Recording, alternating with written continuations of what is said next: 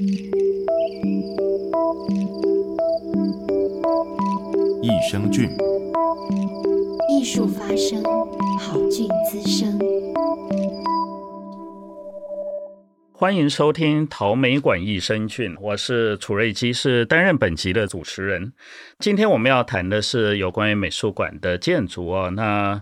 美术馆它的出现，从法国大革命之后啊，然后皇权的解体呢，当然有很多的这个艺术品就会出来，所以就开始有了国家级的这个美术馆。那到了十九世纪之后啊，到了大概一八五零年之后啊，中产阶级达到了一定的状态之后啊，呃，不管欧洲或是美国的国家开始建造了一些美术馆，他们认为训练中产阶级，让他们融入到现在的社会啊，是一件非常重要的事情。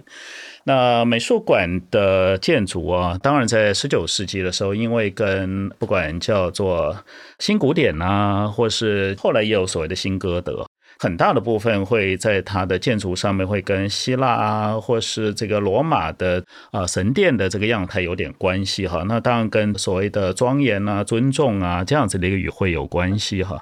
可是想想看，经过了这一百多年这个发展呢，尤其到了二战之后啊，那美术馆的这发展呢，已经到了另外一个状态哈。例如说，我们现在看到的美术馆也不单纯就是一个白房子，还包含了例如说有一些古迹，它会改造成美术馆，例如说这个。到了伦敦以后，你会看到泰德现代美术馆，它就是发电厂所改造的啊。到了巴黎，我们会看到 Musée d'Orsay，就是奥赛美术馆，它是这个车站改造的哈。到了台湾，我们也会看到一些还蛮新的一些美术馆，例如说刚刚开幕没多久的嘉义美术馆，还有呃台北当代哈，其实都是古迹所改造的啊。那当然更新的这个美术馆，这二十年当中，在台湾也出现了蛮多的。哈，从台南美术馆，然后新北美术馆，有些已经开幕了哈，有些现在还在盖。那我们今天特别来谈谈桃园市立美术馆啊。呃，桃园市立美术馆是一机关多场馆的展展场啊。那它包含了这个桃园美术馆的本馆、儿童美术馆，还有十月就要开幕的横山书法艺术馆啊。那本馆是由日本建筑师山本理显啊，跟我们台湾的建筑师石昭勇两个两位建筑师一起合作。那今天石建筑师就在我的身边，那山本理显建筑师会在日本跟我们做连线。邱先生，こういうあのインタビューの时间を作ってくれてありがとうございます。あの、こういう话で、あの、桃园の人や台湾の人に话ができるという机会を作ってくれて、え大変光栄です。楚老师，谢谢你给我一个机会，可以在今天跟大家介绍我们桃园市立美术馆。那其实我非常想要了解这个山本先生对于这个设计的某一些观点哈。那从这个当年这个竞图的时候，我看到了很多的这些委员觉得非常的惊讶。他觉得台湾会有个非常棒、非常独特的一个美术馆哈，然后有日本跟台湾的合作哈，呃，它有非常独特像山丘一般的这个样貌啊。那我相信这个山本先生在这个设计的过程里面也试图呃讨论有关于台湾在地的这个风格，呃，来请教一下他当时候有关于这个设计的一些概念哈。那为什么要这个非常独特的像呃山丘一般的感觉，以及如何他作为一个呃具有非常多国际呃经验的这个建筑师，那来到台湾以后，如何呃把这个台湾的这个在地的风格给融进去哈？那我们就有请这个山本先生来跟我们这个说几句话。あのこの建物はですね、あの来てくれるととっても楽しいと思います。丘でいろんな子供たちも丘でいろんなこうスロープを上がっていくだけでも面白いので、あの、ぜひ来て体験してください。丘に入るのはお金いりませんから、登るのは。我们桃园市立美术馆的山丘是可以自由的活动，所以呃，希望来场者尽量的。体验我们山丘上的各种有趣的活动，而且上去山丘是免费的一个活动，希望各位多加利用。この斜面自体がエンターテインメントの场所みたいなので、えー、ぜひその斜面を登りに来てください。景色も上に登るととってもいいので、 ため池の风景が见えます。而且我们屋顶的设计，它本身是具有非常大的娱乐性的一个设施。 然后到了屋顶的时候，可以看到远方的一些风景、公园，还有池塘，还有更远的一些社区的景观。它应该是可以让各位享受到很多的乐趣才是。えっと、最初にですね、なぜ丘のような建筑を设计したかっていう质问ですね。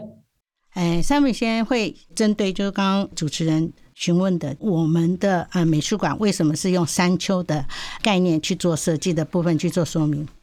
はい、その一番目のなぜ丘かっていうのを说明します。あの、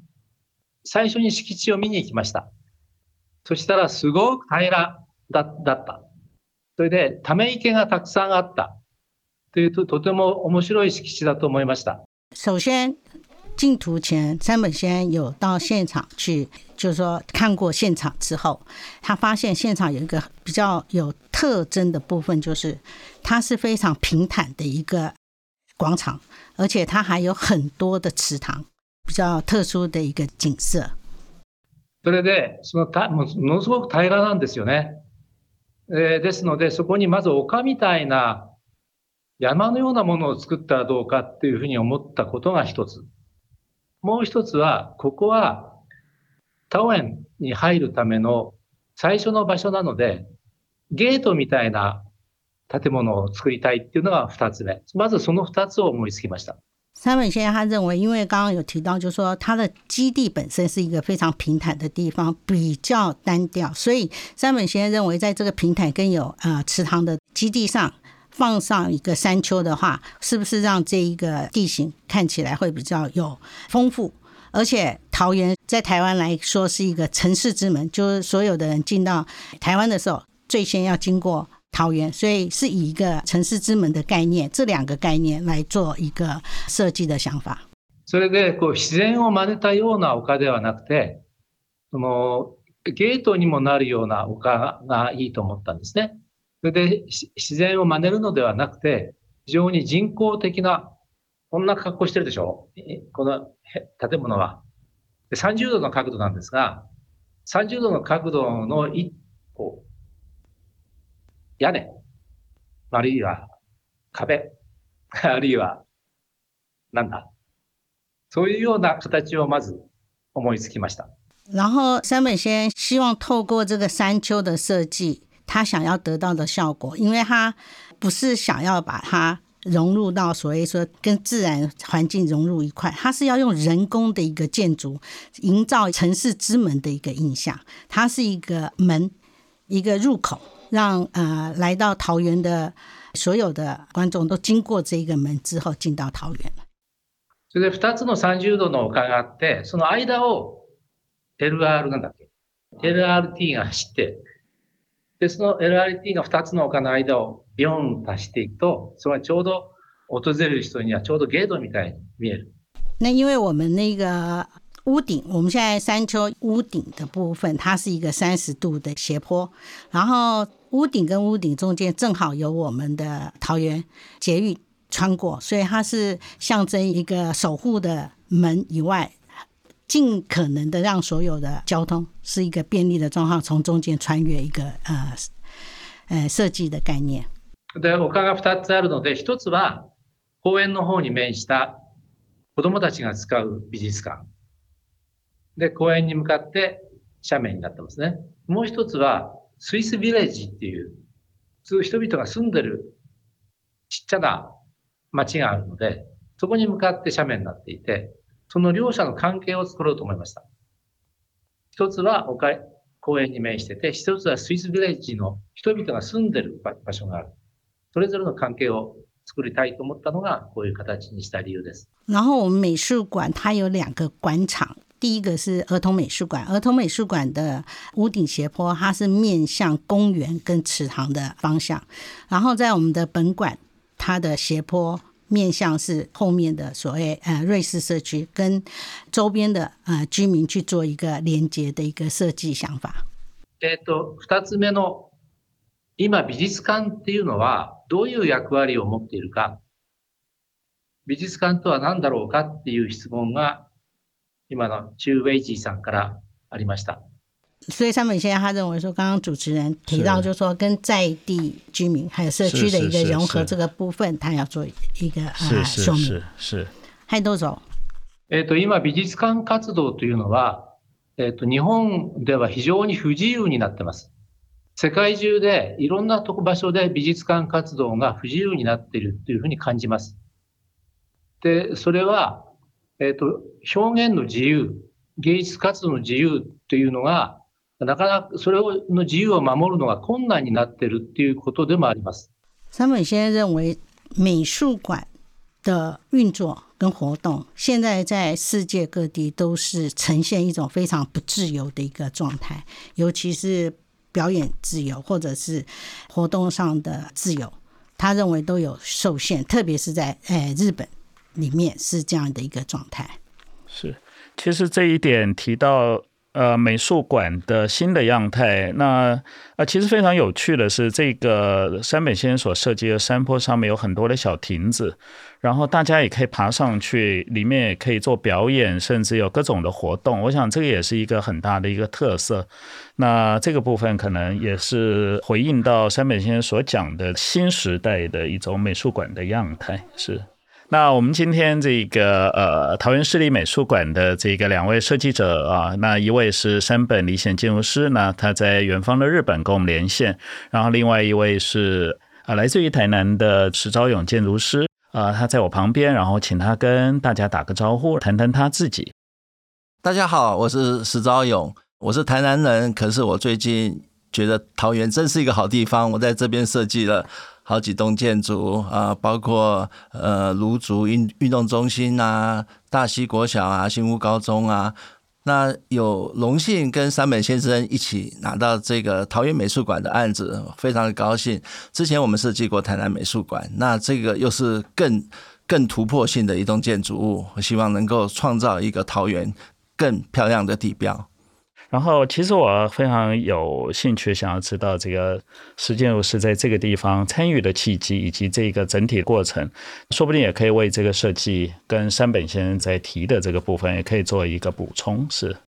之前桃园美术馆开始在进图的时候，正好是我们在参与台南美术馆快要结束的时候，所以我们就在想啊，美术馆真是有趣的建筑，因为。台南美术馆，我们是跟板茂先生合作，也觉得哎，我们学到了很多，也知道了很多关于美术馆的事。那我也利用这段时间，几乎世界上的各大美术馆我都去参观了。我就要想找一个合作的伙伴来进行桃园美术馆。即使在日本设计过美术馆的建筑师也不会超过十个，可以到台湾来参加比图的也不会超过五个。然后有些当然是有各个团队会去争取。我去参观了几个美术馆以后，去参观了山本先生的横须贺美术馆，觉得哎做的实在是不错。后来我就去邀请山本先生来参加我们的这个团队。那山本先生他说：“哎，正好你来邀请，不然我要回答主办单位说我要去当评审委员了。”大概是前一天吧，所以这也是一个契机，因为。以我们事务所来说，希望也把美术馆当做我们的事务所进行的一个主轴，就是我们做台南美术馆，我们有机会做桃园美术馆，最近我们又在做屏东美术馆，因为能够设计美术馆对建筑师来说是一个很幸福的事情，所以我们希望把这件事情当做我们的专长之一。是，呃，有关于这个美术馆的这个时代发展，刚刚三妹先生有提到了这个世界的这些变化。然后也让美术馆可能有些新的面貌。那我在猜，我们台湾也经历了这十几二十年来美术馆的所谓的设计跟所谓的建设的这个风潮。呃，要不要以你的观察来看看我们在台湾的这个美术馆的这些变化？然后甚至再说一下这个有关于桃美馆独特的地方在哪里？现在的倾向，不论是台南美术馆或者是桃园美术馆，都是希望民众能够。参与到这个美术馆里面，所以他希望是有很多的入口，外面有很好的公共设施，是一个公园，大家可以进来。可是说的也蛮讽刺的，现在以疫情之下，所有的美术馆又变成把开口都减少，因为他为了要管控，本来计划做呃五六个入口的，现在可能只计划一个入口，因为它必须要什么要去打卡，要去做什么来管控。不过在整个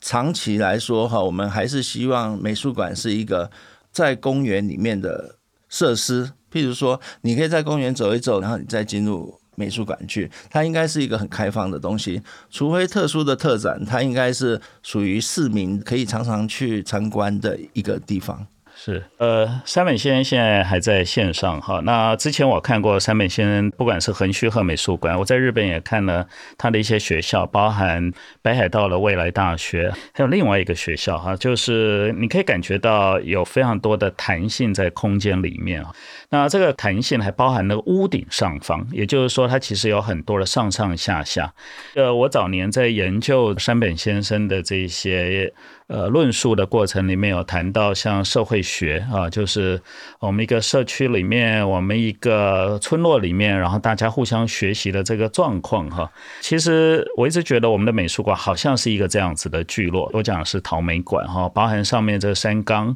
好像我们在这个地方一起学习，然后下面的大走廊哈，就是下面其实有非常多的活动会在这个一廊里面发生哈。那一廊里面的空间也是非常具有弹性的哈，有很多的可以改变空间的这种可能。所以不知道山本先生从早年在做有关于聚落的这个研究，哈，从人类学这个聚落的研究，然后一直到了现在我们做美术馆，是不是有呃相同的这个想法，认为说大家互相的学习，不管是高艺术或者是我们一般的民众，哈，在这个地方互相学习，这个是一个当代民主的一种现象。其实我非常好奇山本先生的这个思想啊，有关于这个美术馆的思想。あの、今の横须贺美术馆はですね、あの、すごく美しい自然の中にあるので、自然との関系を注意深く考えました。ですから美术馆のそのものが自然との関系をよく示していると仆は思ってるんですね。诶，首先有关横须贺美术馆的部分，因为它是位在一个自然森林之中，所以，呃，美术馆它的主要设计理念是跟自然融合最主要的一个重点。あの横须贺美术馆で仆が一番気に入ってるのは、今内部や建筑のことよりも、その周りとの环境、环境との关系が非常にうまく自分ではあの表现できたと思ってるんですね。それが一番自分でも気に入ってるところです。然后在横须贺美术馆的设计中，当然内部有展场的空间，但是诶，山本先生他最觉得满意的部分是，诶，美术馆跟外部环境非常协和的一个设计。それとあの未来大学函馆未来大学もとても美しいところですので、あのその外と中をガラス张りで非常に 関系づけるようにしたと同时に、えー、内部は、あの、あそこは寒いとこなので、えー、ずっと中にいる时间が多いんですね。学生たちも先生たちも。だからその内部空间が非常に豊かな関系が作れるように、今、中先生言ってくれたように、えっ、ー、と、すべての人がすべてを见渡せる。谁がどこにいるかはどこにいてもわかるような设计にしました。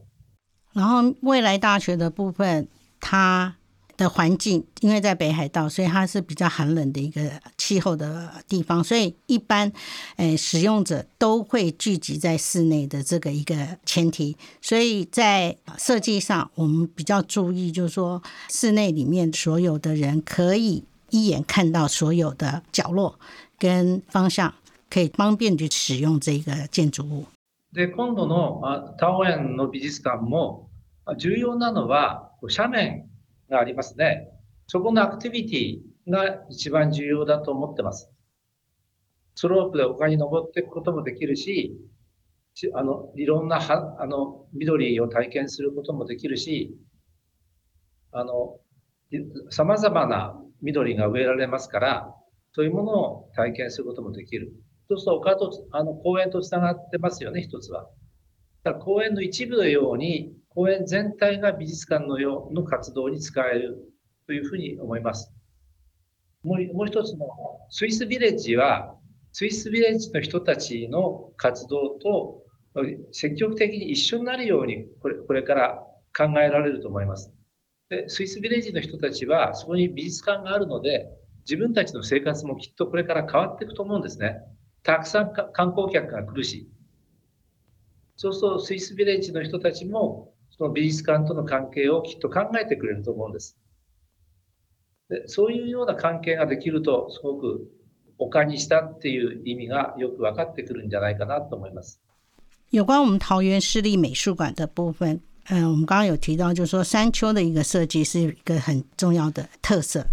那山丘它那个斜面上面，它具有很多的空间，而且它是一个有绿化的系统设计在上面，所以一般的来场者，他除了可以看哎美术馆之外，他还可以走上屋顶上去享受所以所谓自然的一些景观，跟做多样化的一些活动，在这个屋顶斜面上面，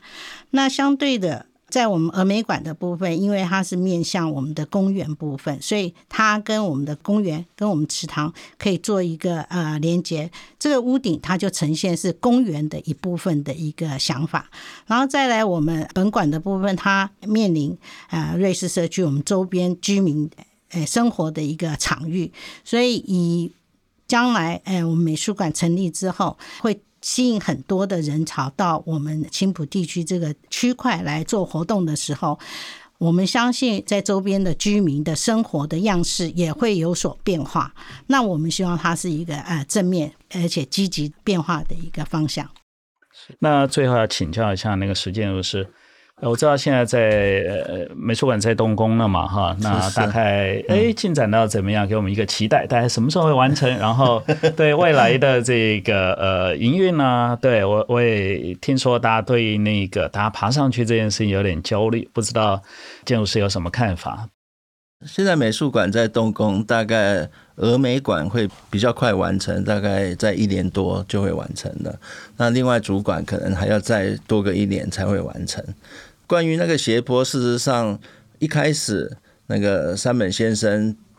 知道大家有这个疑虑以后，他们已经加装了很多的安全措施。现在是每两公尺啊就有一个护栏啊，就有排水啊，是让如果小朋友爬上去玩的时候也不会有任何的危险。所以这边关于安全的部分，我们都会小心的做到。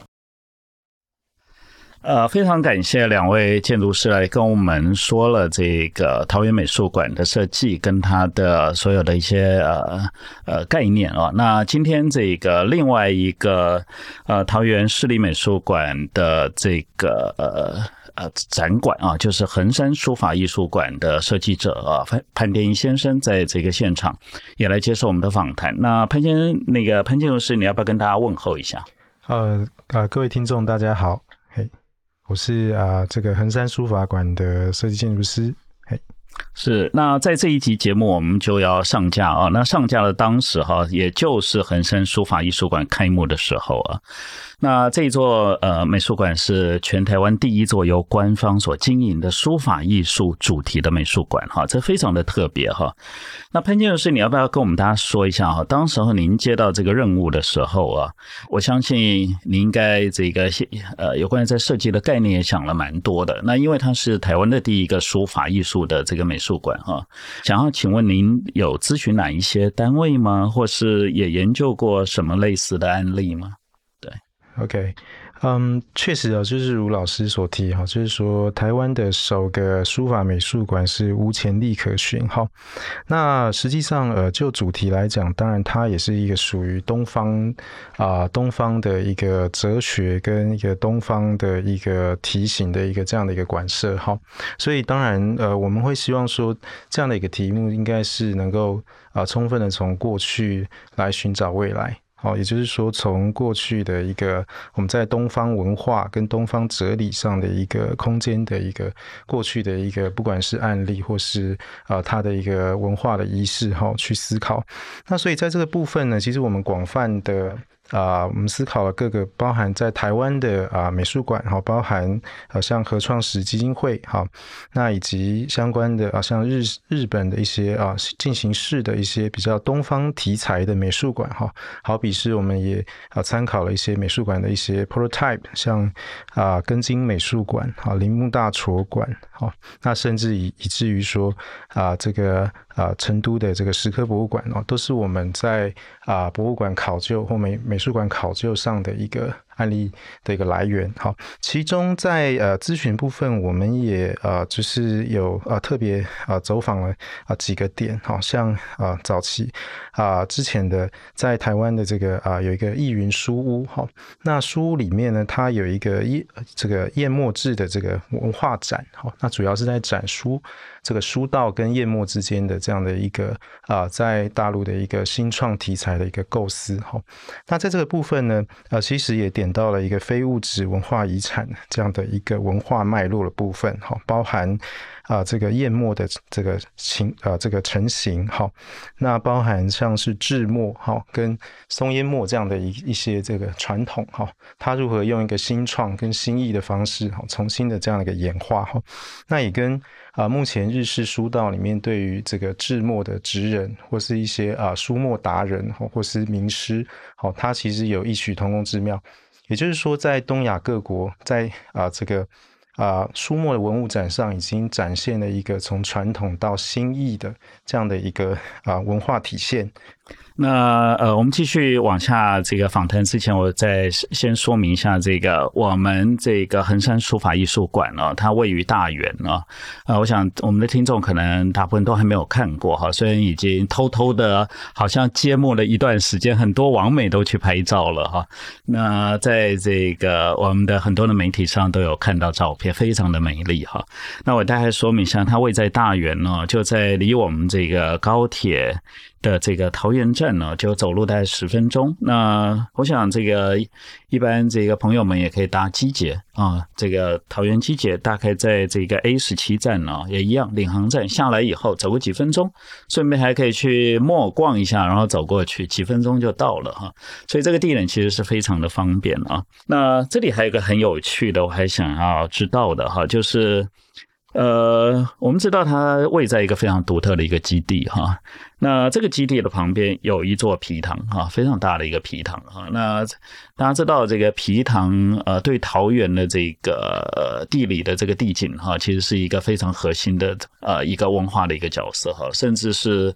呃被认为是台湾这个有潜力的这个呃世界遗产的其中的一部分哈。过去最多听说有一万多啊，就是非正式的这个记录哈，现在大概只剩下一千多，在一千八到两千左右哈，所以。但是不管怎么样，的确这个非常独特的这个皮塘哈，在就在您的基地的旁边哈。那想要请教这个潘建筑师，除了花了很多力气在理解呃书法跟这个呃我们的美术馆当中的这个我们讲的这个空空间计划的关系之外，那如何去善用这个皮塘或者善用这个独特的这个地理的这个位置，那给他一个最好的一个安排，要不要请您说一下？啊，是的。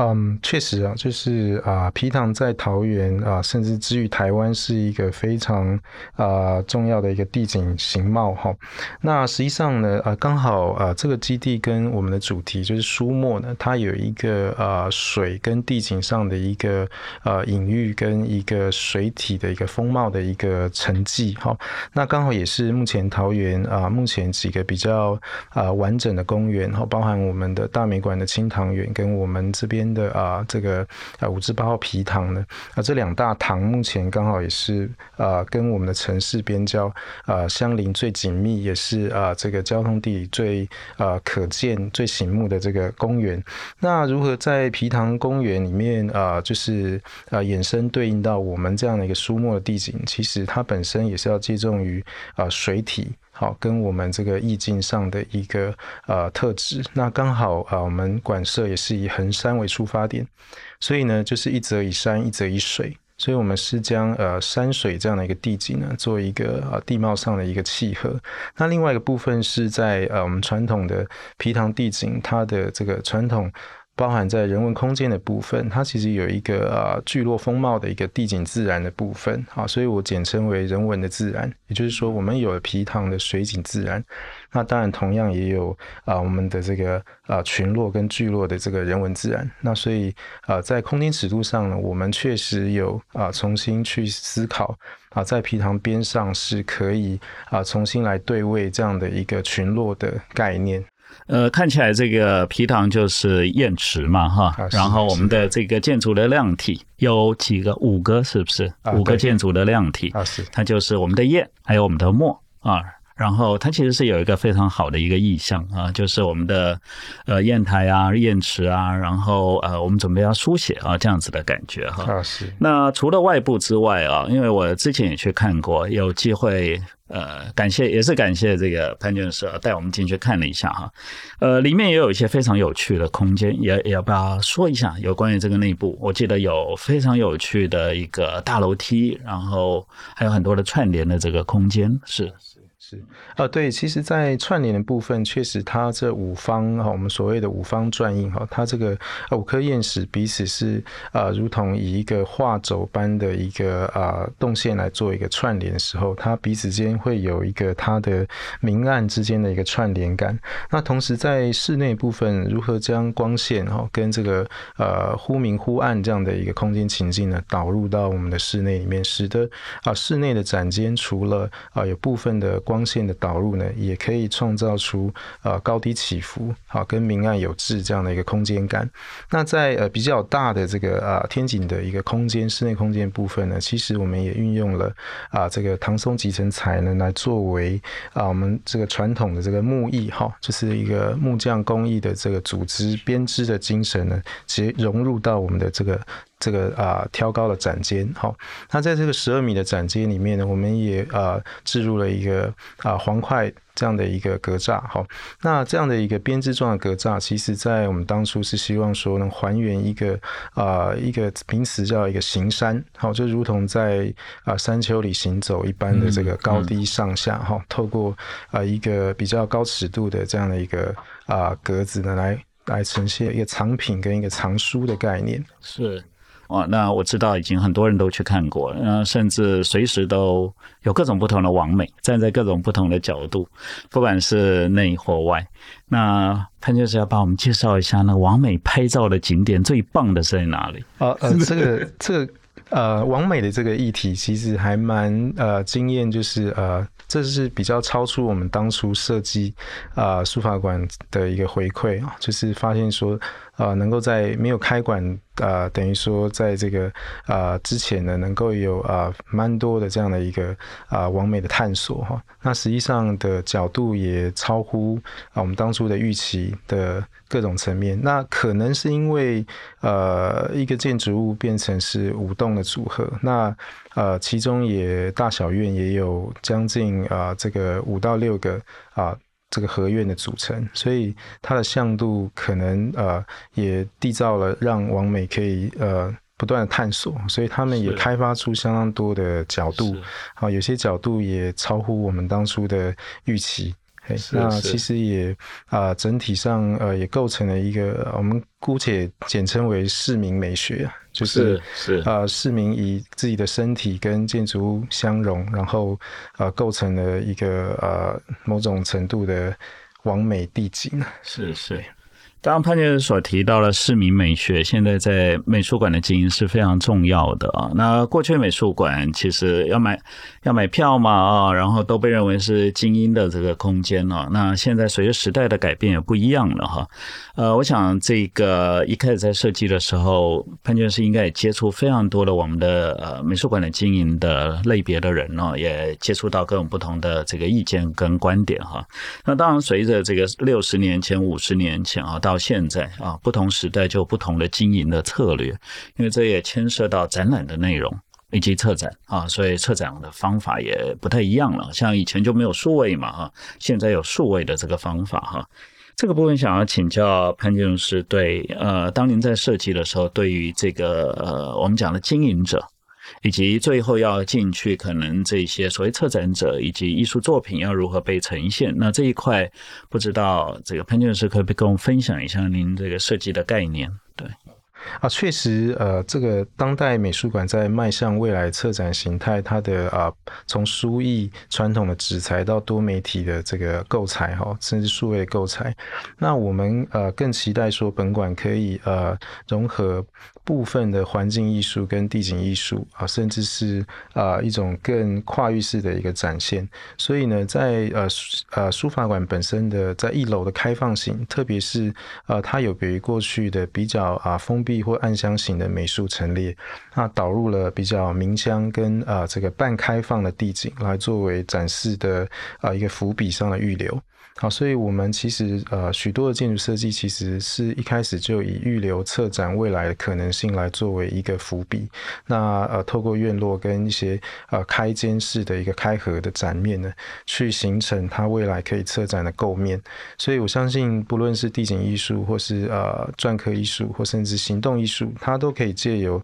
啊从地景到呃半户外到室内之间的这些过渡地带，去充分的去发挥他们的一个策展。的一个构思，好，甚至是冥箱中的部分的一个啊橱窗式的一个光带，哈，那那些部分其实都是啊未来的可能的艺术呈现或自然呈现的一些媒介，好，所以呃光跟风跟水这几个自然元素慢慢形成的未来的更多可能性的创作媒介来讲，是本馆的一个隐藏的一个伏笔，是。我还观察到一个有趣的事情，就是夜间的灯光还有所谓的景观啊，配合在一起的这件事情。那也不要顺便说明一下您在这边的考量，然后我据我知道，好像也是还蛮有名的景观建筑师跟您一起合作啊，是是啊，对，就是在景观跟照明跟结构啊三位大概都是啊国内蛮啊具有这个特色的呃知名的这个 designer。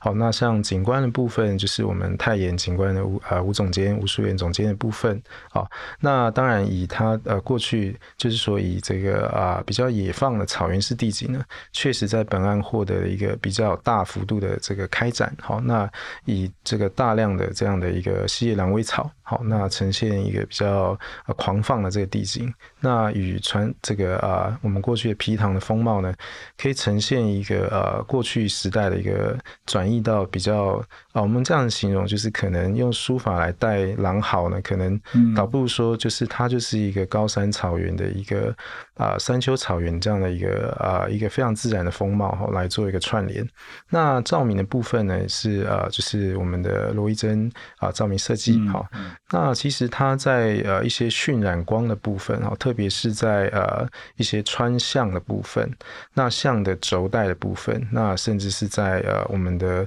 呃砚石啊，它在漂浮于山丘上的这样的一个光带的一个渲染哈，那能够呃在夜间能达到让呃砚石的这样的群落能够有一定的呃这个这个漂浮感好，那以及一些呃在橱窗的一些呃光这个光影的这样的一个折射好，大概这个部分那。构造的部分，则是我们的这个啊、呃，这个啊，富田匡这个匡俊先生，好，那本身也是啊、呃，这个蛮知名的这个结构的一个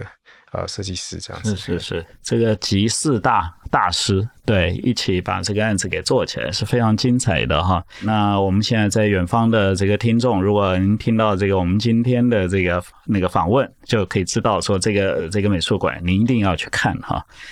呃，最后我们这个还说一下这个潘建筑师，还有我们前面的两位建筑师哈，石建筑师跟这个山本理显建筑师哈，今天都在这个地方接受我们这个访谈哈，非常高兴我们在这个地方可以听到全面对未来这个桃园美术馆的这个期待哈。那横山书画美术馆即将在十月开幕哈，那开幕的展览也非常的精彩哈。那下一集将由我们的策展人来为大家介绍哈。那谢谢大家。